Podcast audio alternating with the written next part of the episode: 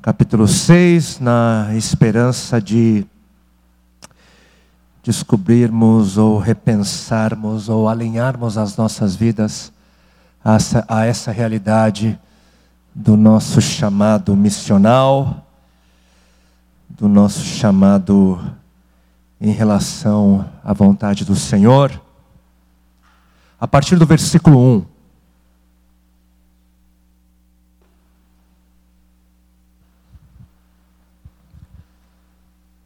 Assim nós lemos na Sua palavra. No ano em que o rei Uzias morreu, eu vi o Senhor assentado num trono alto e exaltado. E a aba de sua veste enchia o templo. Acima dele estavam serafins, cada um deles tinha seis asas. Com duas cobriam o rosto, com duas cobriam os pés e com duas voavam e proclamavam uns aos outros: Santo, Santo, Santo é o Senhor dos exércitos, a terra inteira está cheia da sua glória. Ao som das suas vozes, os batentes das portas tremeram e o templo ficou cheio de fumaça. Então gritei: Ai de mim! Estou perdido, pois sou um homem de lábios impuros e vivo no meio de um povo de lábios impuros, e os meus olhos viram o Rei, o Senhor dos exércitos. Então um dos serafins voou até mim, trazendo uma brasa viva que havia tirado do altar com uma tenaz. Com ela tocou a minha boca e disse: Veja, isto tocou os seus lábios, por isso a sua culpa será removida e o seu pecado será perdoado. Então ouvi a voz do Senhor conclamando: A quem enviarei? Quem irá por nós? E eu respondi: Eis-me aqui, envia-me a mim.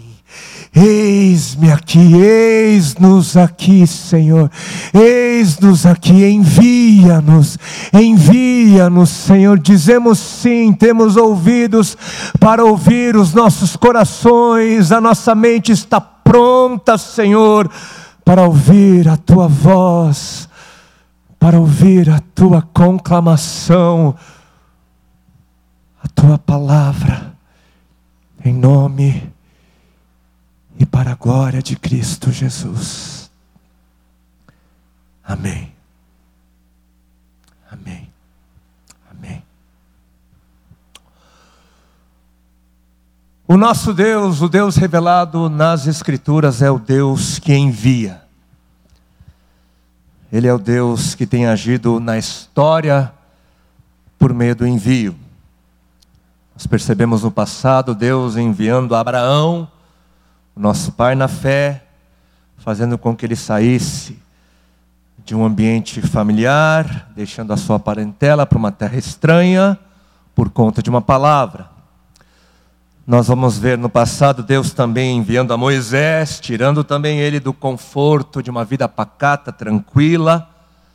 Na época Moisés, ele era pastor de ovelhas, e por 40 anos ele havia vivido naquela condição. E interessantemente, na época, Moisés, ele que vivia ali na terra de Midian, ele tinha 80 anos de idade e foi então enviado para o Egito a fim de falar com o faraó. Né, nós conhecemos a história em favor né, do povo que era oprimido.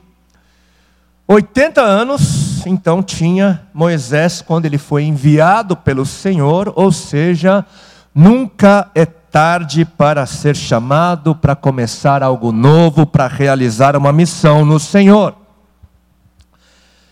Deus enviou, como nós aprendemos através do profeta Jeremias, os seus servos, todos os dias, a fim de falarem com o povo de Deus, né, para fazer com que o coração de Deus fosse entendido E como nós muito bem sabemos e cantamos, Deus enviou o seu Filho amado, seu único Filho, para nos salvar, para nos guiar, para ser a esperança das nações, né? E na sequência ele voltou para o Pai, e Deus então enviou o seu Espírito, o Espírito Santo, para nos consolar, guiar, convencer, capacitar, estar conosco. E por fim, Deus enviou e continua a enviar a igreja, o seu povo, o povo de Deus, ele continua a enviar os seus, os seus filhos, continua a enviar o seu povo para amar e servir aqueles que estão perto, amar e servir aqueles que estão um pouco mais adiante, até os confins da terra. É por isso que essa conclamação, a quem enviarei, continua ecoando pelos séculos, encontrando corações ao longo da história e nos encontrando hoje aqui, nessa manhã. E voltando para o texto que nós acabamos de ler, em Isaías capítulo 6, cinco coisas eu gostaria de destacar a respeito do nosso chamado, cinco características dessa realidade rapidamente esses cinco destaques no texto. Existem mais, mas eu vou destacar cinco somente. Primeiro destaque a qualidade dos chamados. Segundo destaque razão do chamado. Terceiro destaque a boa nova do chamado. Terceiro, o quarto a responsabilidade no chamado e o quinto a motivação do chamado. E quanto ao primeiro destaque, quanto à qualidade dos chamados, versículo 5, o profeta Isaías, então gritei, ai de mim, estou perdido, pois sou um homem de lábios impuros. Ai de mim, ai de mim, porque eu não tenho condições de estar na presença de Deus. Ai de mim, porque eu não tenho condições de ministrar a Deus. Ai de mim, porque eu não tenho condições de ministrar em nome de Deus. Ai de mim.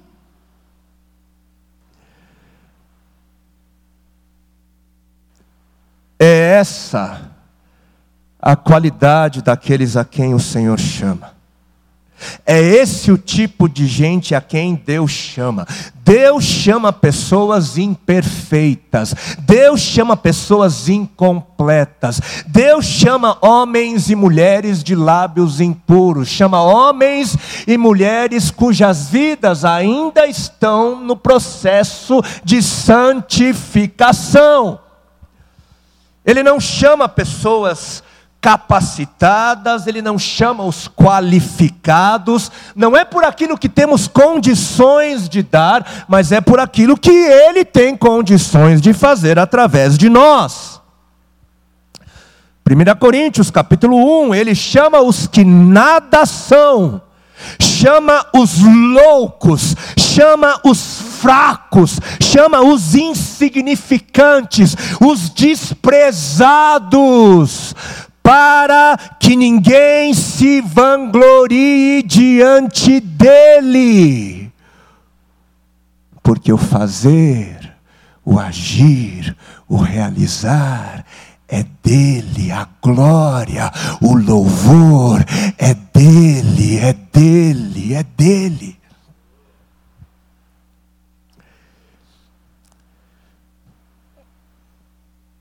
Pouca gente sabe isso sobre o meu passado, mas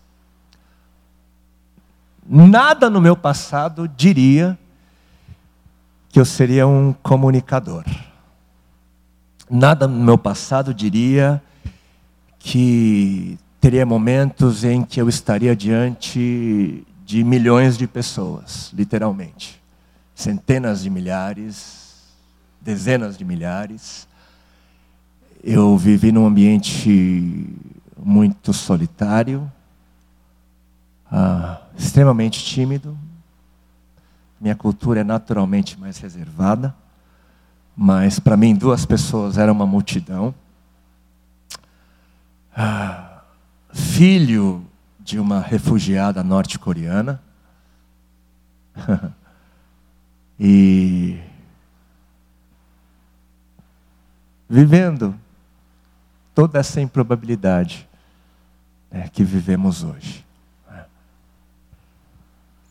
Eu não sei, eu não sei se você se sente incapaz, eu não sei se você se sente indigno, ou pequeno, ou pequena demais para o chamado, mas saiba que é esse, justamente.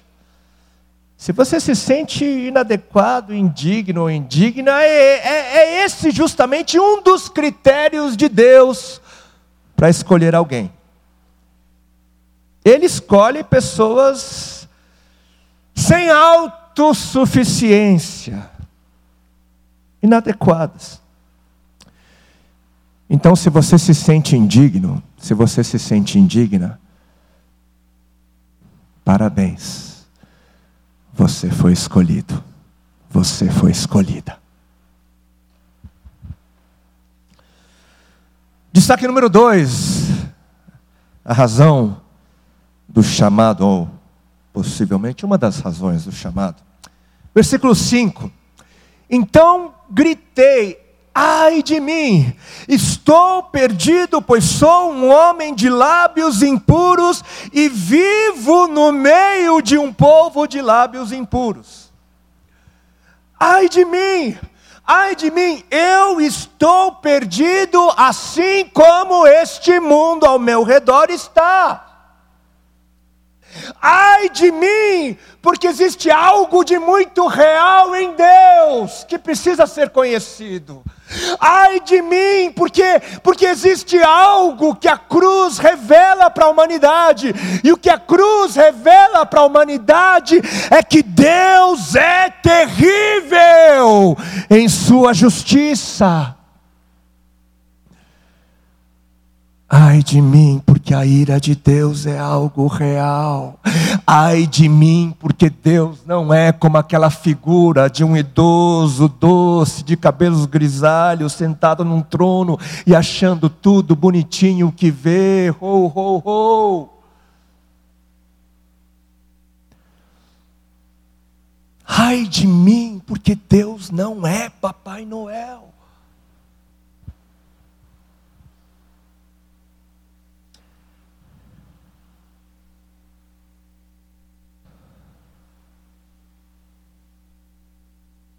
E nós estamos falando do nosso chamado, da nossa missão.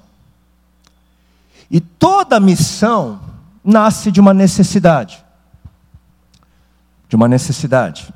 A missão de Deus nasceu de uma necessidade, da nossa necessidade, da nossa necessidade de salvação. Mas salvação do quê?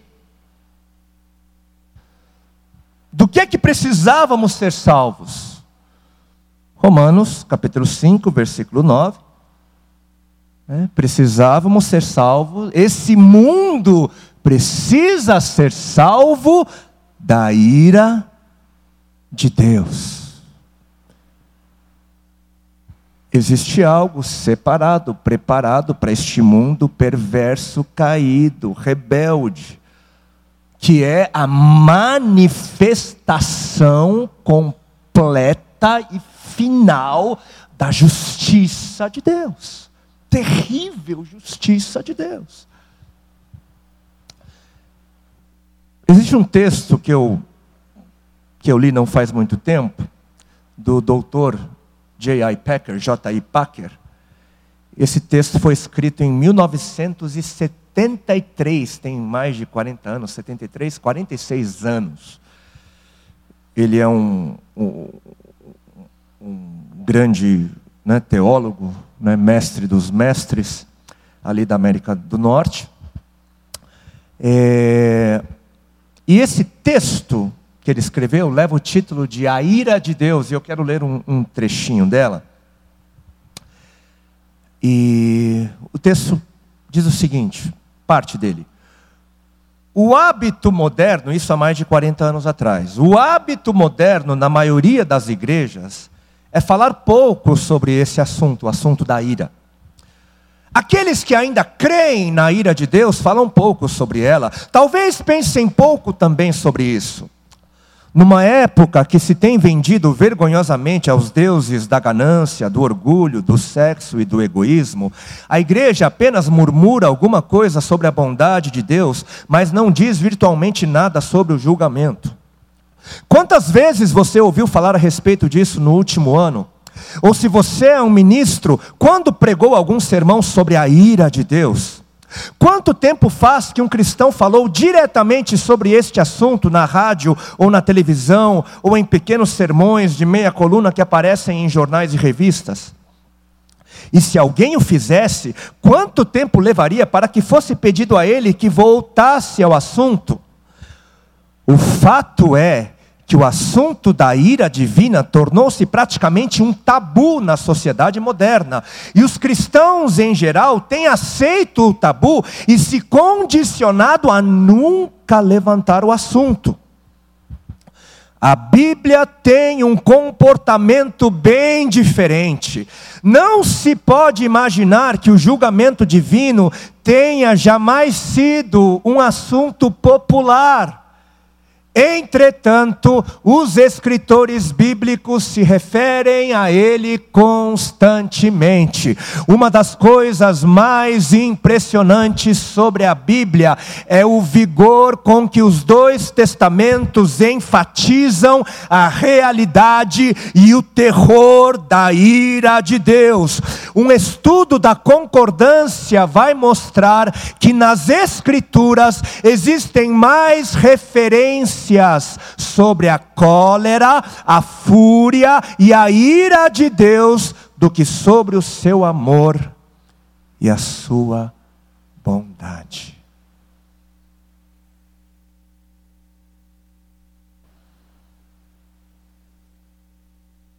Até aqui.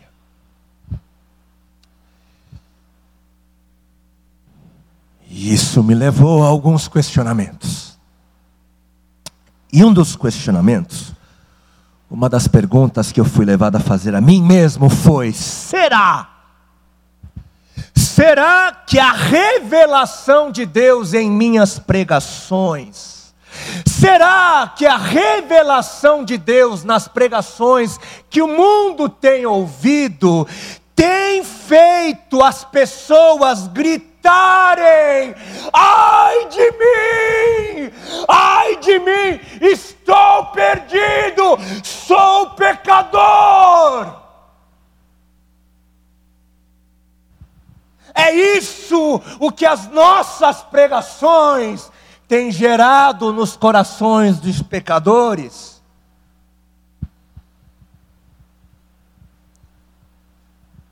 Mas espera aí, o Evangelho não são boas notícias? Sim, sim, o Evangelho é, é uma boa notícia, a melhor de todas.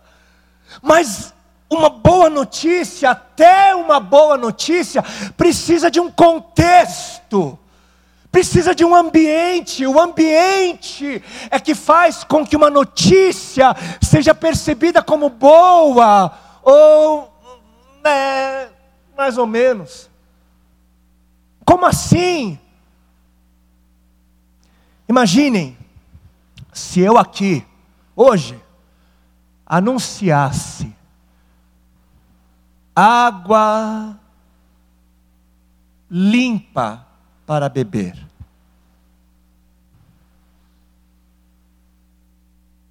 Água limpa para beber? Espera aí, mãe. Primeiro que eu só bebo se a água estiver limpa. E eu, não, já bebi. Estou tranquilo. Tem bebedor ali, ó. A irmã lá atrás está bebendo. Eu levanto e vou lá e bebo.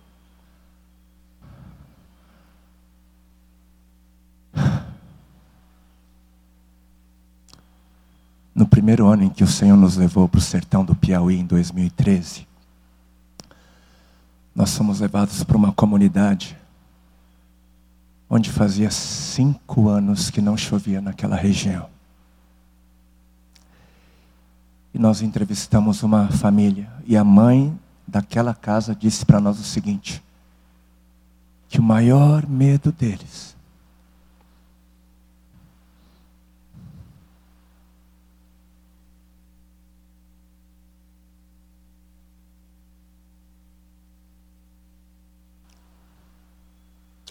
é quando falta água.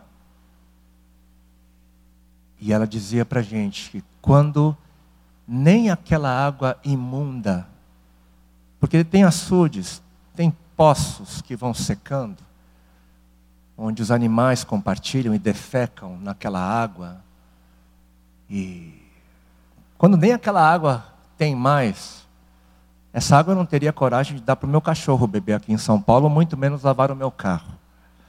Mas quando nem aquela água tinha mais, ela dava óleo para as crianças beberem.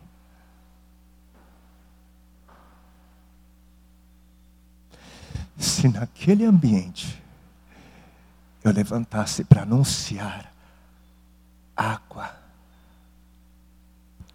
para beber, sequer limpa,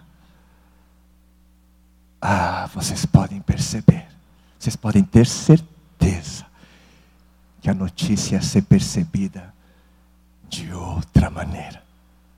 É.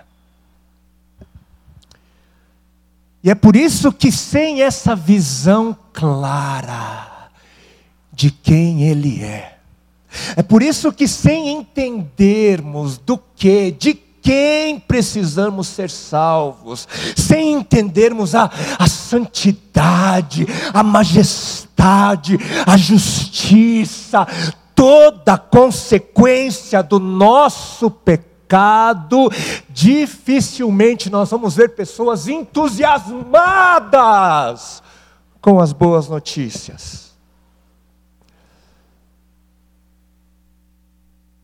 Jesus te ama. Obrigado. Oh, obrigado. É, claro que Jesus me ama. Não faço mal para ninguém, não mato, não roubo, sou uma boa pessoa. Não que isso não seja verdadeiro. Né? A graça, o amor, a bondade de Deus precisam estar dentro do contexto maior de todo o ambiente da realidade de Deus, da santidade, da majestade, da justiça, senão o mundo não vai dar valor às boas notícias do Evangelho. E o, ter o terceiro destaque é a própria boa nova, a boa notícia, versículo 7. Por isso, por isso, por isso que Sou homem de lábios impuros. O anjo vai lá, pega a brasa do, do né, e, e, e toca no lábio do, do profeta pecador, de, do Isaías, por algo que não veio dele, por algo que não nasceu nele, por algo que partiu dos céus por iniciativa dos céus. Por isso, por algo que não teve nada a ver com ele.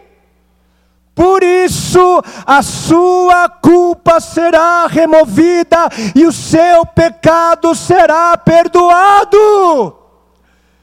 Ei mundo, nós somos pecadores, estamos perdidos. Deus é santo e justo, e a sua justiça trará juízo terrível sobre nós. Ai de nós, estamos perdidos. Mas existem boas notícias, existem boas notícias. Deus justifica o ímpio, Deus encontrou um meio, Ele providenciou um meio para que a nossa culpa fosse removida e o nosso pecado fosse perdoado. Ele enviou o seu filho para ser pecado no meu e no seu lugar e derramou toda a sua ira nele, para que ele não tivesse que derramar a sua ira sobre nós. As notícias são boas. Percebem como as notícias já soam diferente. O quarto destaque, a responsabilidade no chamado. Versículo 8: Então ouvi a voz do Senhor conclamando, bradando em alta voz: Quem enviarei? Quem irá por nós? Por conta das características da missão, por conta do caráter do chamado, nesse brado, nessa conclamação do Senhor, a quem enviarei, é possível notar implícito, é possível notar incluso a noção, a percepção de que haveria um alto preço a se pagar pelo cumprimento da missão. Implícito nessa conclamação, é possível perceber esse alto preço. A quem enviarei? Quem irá? Abraão abandonou o conforto de uma vida habitual, familiar. Moisés deixou a vida pacata. Os profetas, eles, eles viviam a angústia de ver e sentir aquilo que Deus via e sentia. Jesus, o Filho de Deus, enviado, encarnado, foi humilhado, castigado, crucificado e morto. Os apóstolos e os heróis da fé do passado foram perseguidos, torturados, lançados aos leões, esquartejados, presos, martirizados e a coisa não é muito diferente em muitos lugares do mundo ainda hoje. Existe um preço, existe um alto preço pelo cumprimento da missão. Quem irá? Quem? Quem diz sim? Quem ousaria pagar um preço assim?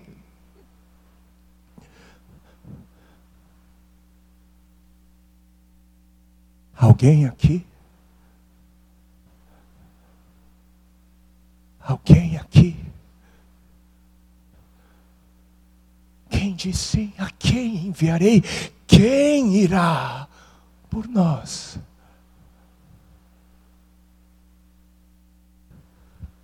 Porque dos tempos de Adão até os dias de hoje, o Senhor tem escrito a sua história de, de redenção, de esperança, através daqueles que têm dito: Eis-me aqui. Uma nova história, um novo capítulo só vai poder ser escrito se alguém se manifestar e dizer: Eis-me aqui.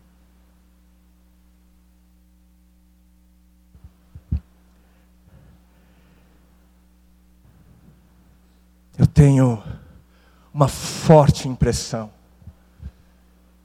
que, que Deus está à procura de gente fazendo perguntas diferentes. Uma forte impressão que, se Ele não está, eu estou cansado de perceber nas entrelinhas as pessoas fazendo perguntas do tipo: mas o que é que eu vou ganhar com isso aí?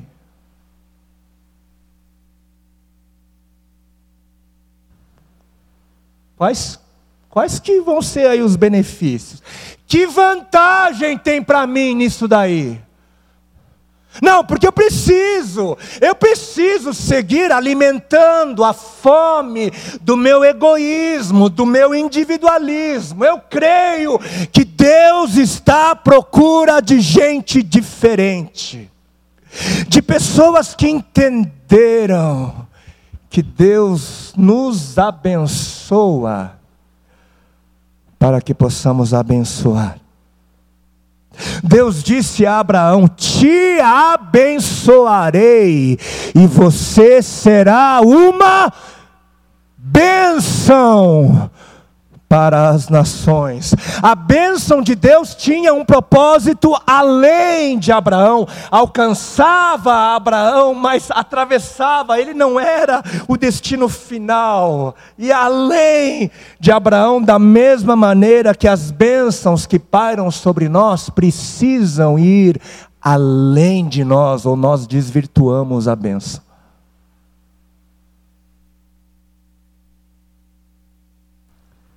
Deus nos abençoa para que sejamos uma benção. E queridos, não é possível, não nos é possível ser uma benção sem estarmos dispostos a perder algo. Não nos é possível ser uma bênção sem a disposição de sair no prejuízo, sem a disposição de sair de mãos vazias. Não nos é possível ser uma bênção sem lágrimas, sem angústias, sem dores. Não é possível ser uma bênção sem amar. Não é possível ser uma bênção sem carregar a nossa cruz.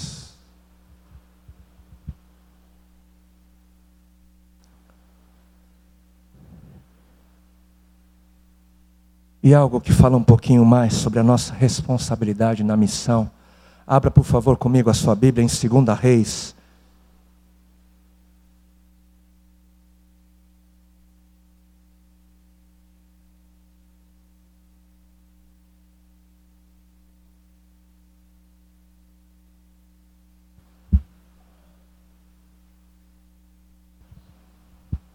Segunda Reis, capítulo 13.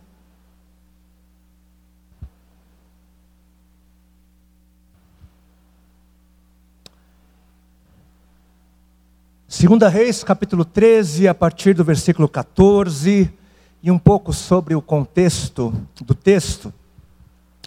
Naqueles dias, a, a nação de Israel era oprimida pela Síria,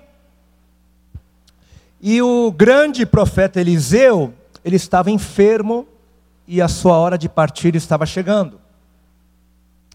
E por meio do profeta Eliseu, o Senhor havia concedido inúmeras vitórias né, ao povo de Israel sobre os inimigos, e o rei Jeoás, o rei da época, temendo por uma Israel sem o grandioso profeta, ele vai lá fazer uma visita ao quase morto Eliseu. E versículo 14, então, curvado sobre ele, chorou, gritando: Meu pai, meu pai, tu és como os carros e os cavaleiros de Israel, tu és como os exércitos, né? Como quem diz, o que é que vai ser agora sem o poderoso profeta? Como haveremos de lidar com os nossos inimigos? E o texto continua, e Eliseu lhe disse, versículo 15: Traga um arco e algumas flechas. E o rei assim o fez. Pegue o arco em suas mãos, disse ao rei de Israel. Quando pegou, Eliseu pôs suas mãos sobre as mãos do rei, ele disse para abrir a janela que dava para o leste e atirar. O rei o fez. E então Eliseu declarou: Esta é a flecha da vitória do Senhor, a flecha da vitória sobre a Síria. Você destruirá totalmente os arameus em Afeque. Em seguida, Eliseu mandou o rei pegar as flechas e golpear o chão. O rei então golpeou o chão uma vez, duas vezes, três vezes e parou. Parou.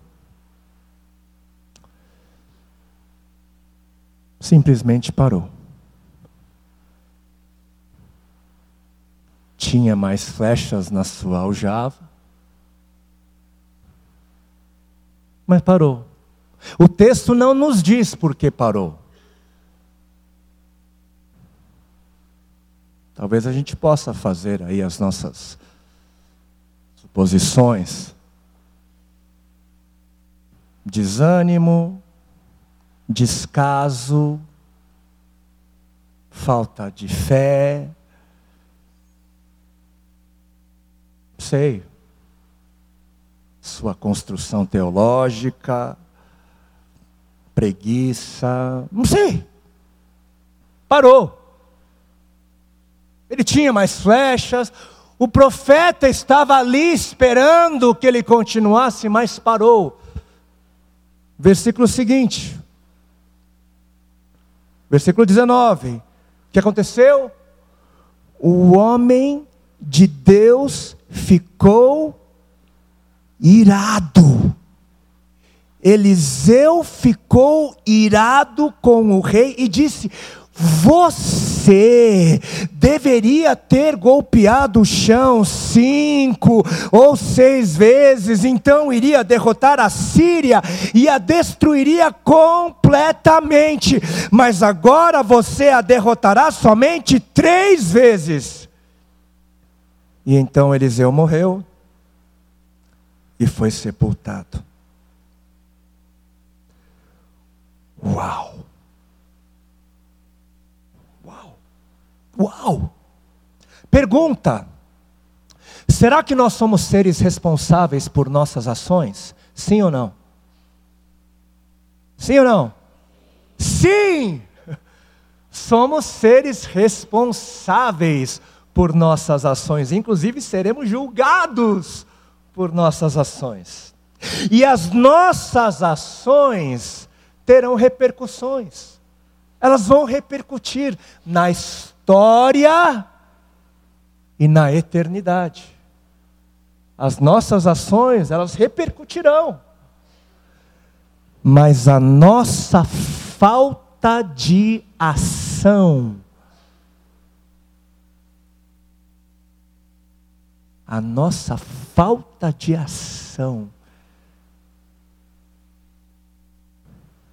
não trará repercussão alguma. Vejam só, o rei Jeoás ele havia ido buscar uma resposta em Deus buscando o profeta. Uma resposta de Deus buscando o profeta. Deus então, por meio do profeta, dá todos os recursos necessários ao rei, para que o rei obtivesse né, os anseios, a, res, a resposta das angústias, as vitórias, tudo aquilo que seria necessário para ele conquistar os seus medos, as suas vitórias, mas o rei não usa todos os recursos que estavam em suas mãos, e por conta disso, a missão tem um fim diferente daquilo que estava no coração de Deus. O resultado foi diferente daquilo que estava no coração de Deus. Aquilo que estava no coração de Deus era uma vitória por completa sobre a Síria.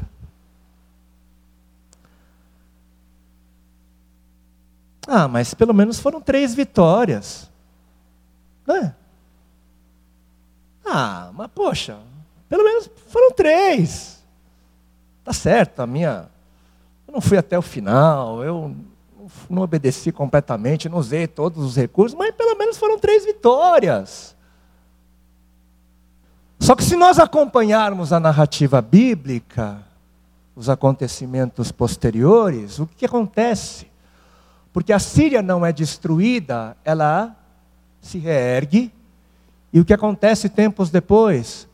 O cativeiro sírio, Israel é levada cativa. A falta de ação trouxe resultados diferentes. Resultados diferentes. E aí a pergunta que fica no ar é: quantos aqui já receberam uma palavra de Deus? De um profeta? Do púlpito? Do Espírito Santo lendo uma palavra? O que é que você fez com essa palavra? Você reagiu? Ou você, bom, se for de Deus, vamos ver. Se for de Deus, vai acontecer, né? Vou ficar aqui. Não, aquele profeta Eliseu estava na carne, aquele é falso profeta. Ah, eis a flecha da vitória, a flecha da vitória contra a Síria. Pá! Aí, ó, cativo.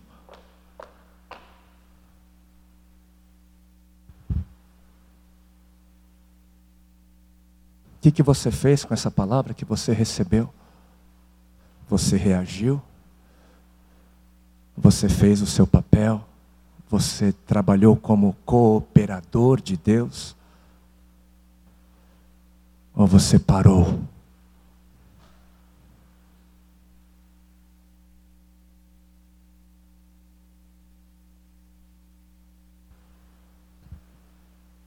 Sobre quem está a responsabilidade de alcançar as nações? Sobre quem está a responsabilidade de alcançar esse bairro? Sobre quem está a responsabilidade de alcançar os seus familiares, seus círculos de amigos? Sobre mim? Sobre o pastor dessa igreja, os pastores, sobre os ministros de louvor, sobre os anjos. Novamente, dos tempos de Adão até os dias de hoje, o Senhor tem escrito a sua história de redenção, de novos começos, de salvação, de esperança, através daqueles que têm reagido, agido, correspondido, vivendo o eis-me aqui.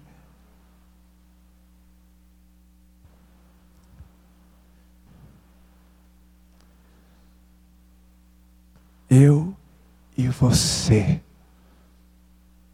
somos os responsáveis pelo avanço da missão de Deus nessa terra, neste país, nesta cidade, neste bairro, em nossos prédios, em nossas casas.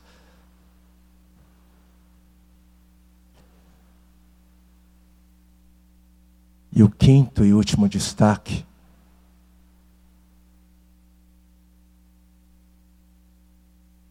a motivação do chamado, a motivação da resposta.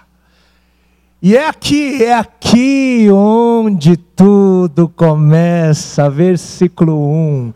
No ano em que o rei Uzias morreu, eu vi o Senhor, eu vi o Senhor assentado num trono alto e exaltado. No ano em que o rei Uzias morreu, eu tive um encontro com a glória de Deus. No ano em que o rei Uzias morreu, eu nasci de novo. Eu me lembro do dia, eu me lembro da data, eu me lembro do local, eu me lembro das circunstâncias. Foi o dia mais marcante. Eu vi, eu vi o Senhor se revelou a mim e eu nunca mais fui o mesmo.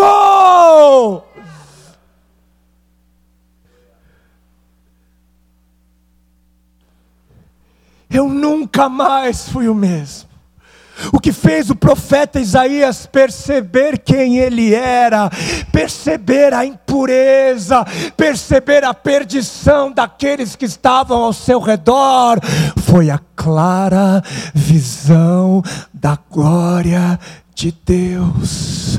O que fez o profeta Isaías confessar o seu pecado e entender a boa nova do perdão foi a clara visão da glória de Deus. O que fez o profeta responder: Eis-me aqui, envia-me a mim, custe o que custar, custe o que custar, envia-me a mim. O que, ele, o que fez ele responder, como respondeu, foi a clara visão da glória de Deus. Foi a revelação de Deus que o levou a responder como ele respondeu. Será, será Será que quem não vive em missão percebeu quem Deus é? Será que quem não vive em missão tem buscado conhecer a Deus? Será que quem não vive em missão, será que quem pensa mais nos seus interesses, será que quem pensa mais no que pode levar dessa vida, será que quem não está disposto a perder algo para que outros vivam? Viram a glória de Deus, estão vendo quem Deus é, será. Curve a sua cabeça.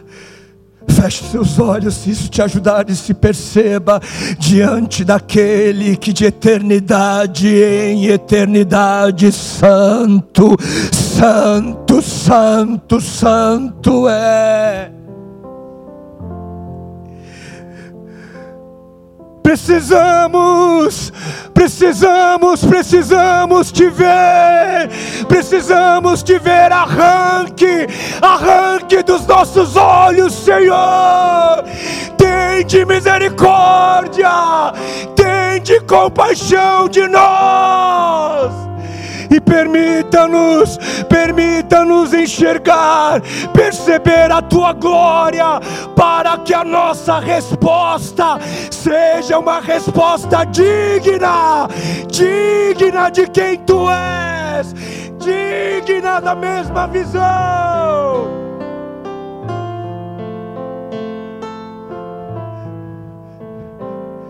Precisamos, precisamos te ver, Senhor.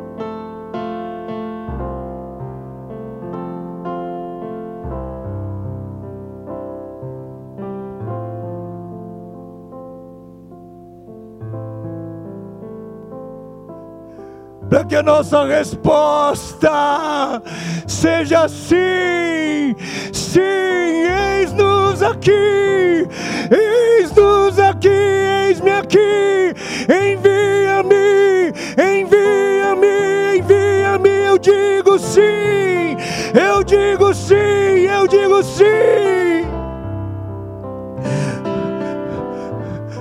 Para que a luz possa surgir onde as trevas têm reinado, para que a morte dê lugar à vida, para que o choro dê lugar ao riso, à festa, para que o desespero seja silenciado pela voz, o som da esperança, para que o descaso conheça o amor e se renda, se dobre, se proste para que o órfão e a viúva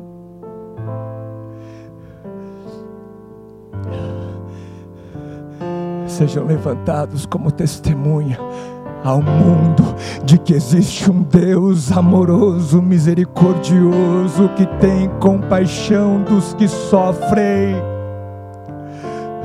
Onde estão? Onde estão os que dizem sim? Onde estão? Onde estão os que dizem eis-me aqui? Onde, onde, onde estão? A quem? A quem enviarei? Quem irá por nós? Quem? Quem? Quem? Quem? Se você diz sim, se você diz eis-me aqui, levante-se do seu lugar e se aproxime do altar.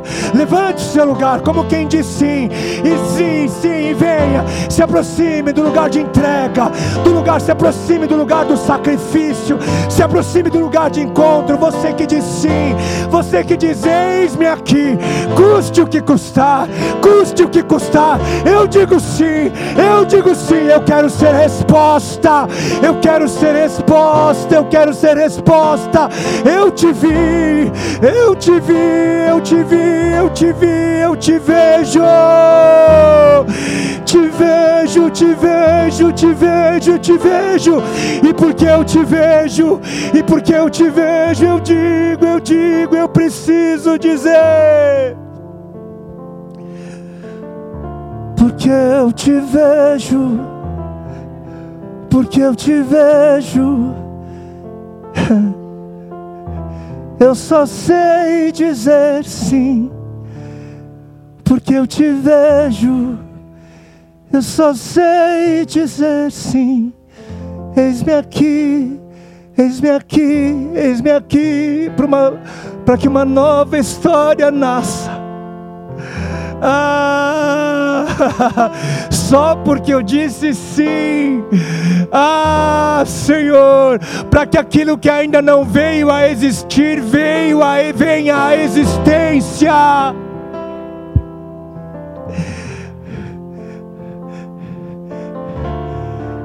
Eu verei, eu verei o sorriso, eu verei alegria eu verei, a celebração, uma nova história, um novo capítulo. Indigno, indigno eu sou, insuficiente eu sou. Tu és, tu és a minha suficiência, Senhor és mais que o bastante, Senhor. Tu és o meu transbordar. E não é confiando na força do meu braço, não é confiando naquilo que eu tenho para dar, mas é confiante na abundância da casa do Pai. Eis-me aqui, eis-me aqui, eis-me aqui. E é você que diz sim. Seja mais uma vez lembrado, seja mais uma vez lembrada das palavras de Cristo. Quando ele declarou que as portas do inferno não haveriam de prevalecer contra a igreja. Ele declarou que as portas do inferno não haveriam de prevalecer contra a igreja. Mas eu não sei, eu não sei, eu não sei se é porque nós somos constantemente afligidos, eu não sei se é porque nós somos constantemente testados Muitos acabam adotando uma postura defensiva e acabam entendendo que o que o Senhor na verdade disse foi que o inferno não prevaleceria contra as portas da igreja. Mas não foi isso que ele disse, não foi isso que ele disse. Ele disse que as portas do inferno não prevaleceriam contra a igreja, porque o que são portas? Portas não são instrumentos ofensivos, portas não são armas de ataque, portas são as últimas estruturas defensivas de um domínio, de uma fortaleza. O que é que o Senhor quis nos dizer? Ele quis nos dizer que enquanto aos seus, enquanto a sua igreja se levantar e responder: Eis-me aqui, e avançar, e ir às portas do inferno não prevalecerão contra o avanço da igreja. As portas do inferno não prevalecerão contra o avanço da igreja. As portas do inferno não prevalecerão na sua casa. As portas do inferno não prevalecerão no Ipiranga. As portas do inferno não prevalecerão no sertão do Nordeste. As portas do inferno não prevalecerão onde dois, três ou mais estiverem reunidos no seu nome e eles se levantarem como resposta fiel de Deus. Por isso, ide. Por isso, não temas. Não tenha medo. As portas do inferno não prevalecerão.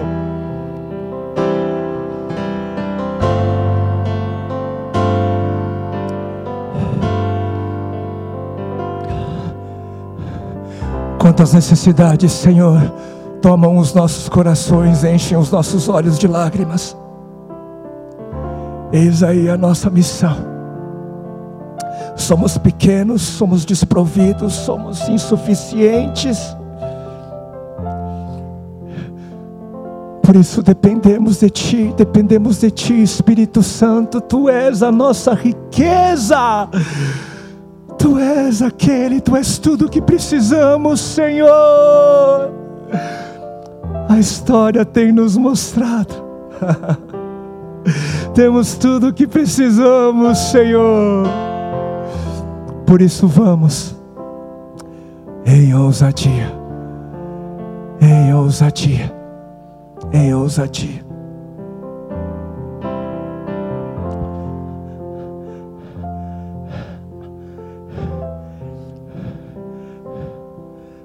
Tudo aquilo que nasce hoje ou aquilo que já lá atrás nasceu, continua a regar, Senhor, ah, para que essa semente plantada se torne uma árvore frondosa, Senhor, ah, cheia do teu esplendor, dando frutos, Senhor, frutos eternos para a tua glória, para o teu louvor.